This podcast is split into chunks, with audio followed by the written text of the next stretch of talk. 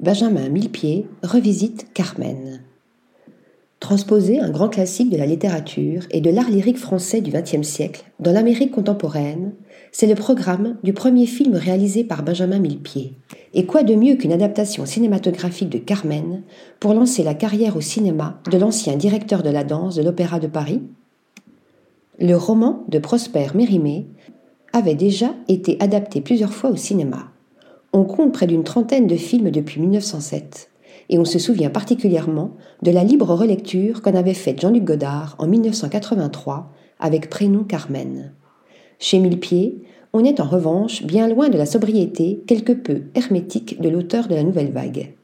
C'est plutôt du côté du fameux opéra comique de Georges Bizet qu'il faut chercher la référence, car ce Carmen-là est un drame musical chanté et surtout dansé.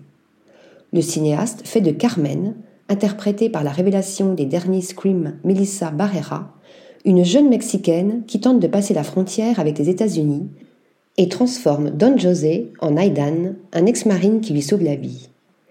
Excite l'Andalousie, bienvenue en Amérique profonde, sur la route de Los Angeles, où vit l'ancien danseur devenu réalisateur chorégraphe et où il a fondé sa compagnie L.A. Dance Project. Ce n'est bien sûr pas la première relecture moderne du classique, on se souvient notamment de la mise en scène de Calixto Bieito, représenté plusieurs fois à l'Opéra de Paris, où soprano et ténor chantaient dans un décor de parking rempli de vieilles Mercedes classe C, mais cinéma oblige, Millepied va plus loin dans l'adaptation. La musique de Bizet laisse place à des ballades folk interprétées à la guitare par l'acteur principal masculin, Paul Mescal, et à une bande originale signée Nicolas Brutel, à qui l'on doit notamment l'entêtante musique du générique de la série Succession. On sait Benjamin Millepied amoureux de cinéma.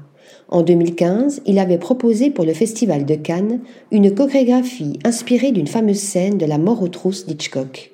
Sa grande révélation cinématographique a peut-être été son expérience de chorégraphe pour les scènes dansées de Black Swan de Darren Aronofsky en 2010 tournage sur lequel il a rencontré sa femme, l'actrice Nathalie Portman. Pour l'ancien danseur du New York City Ballet, la transition vers le cinéma semble donc naturelle et le projet, produit par le producteur des Trois Mousquetaires Dimitri Rassam, est ambitieux. Verdict sur les écrans à partir du 14 juin. Article rédigé par Pierre Charpioz.